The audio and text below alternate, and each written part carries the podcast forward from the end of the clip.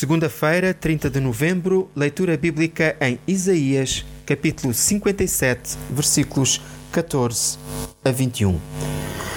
Vi bem a conduta deles, mas apesar disso hei de curá-los, hei de guiá-los e confortá-los, ajudando-os a prantear e a confessar os seus pecados. Paz, paz para eles, tanto para os que estão perto como para os que estão longe, porque curarei a todos.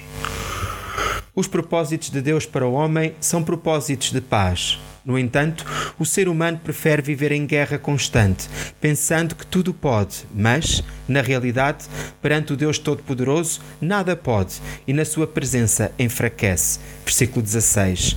A paz de que o versículo 21 fala é a paz que vem de uma consciência tranquila e que, por isso, os ímpios não podem desfrutar dela. Mas na sua bondade e graça, o Senhor dá-nos a sua paz, aquela paz que o mundo não pode compreender, porque excede todo o entendimento. Filipenses 4:7. Já goza desta paz, leitor? O profissional Pão do Céu é apresentado pela União Bíblica de Portugal. A União Bíblica é uma organização cristã internacional e interdenominacional usa a Bíblia para inspirar crianças, adolescentes e famílias a conhecerem a Deus. Para mais informações, visite o nosso site em uniãobíblica.com.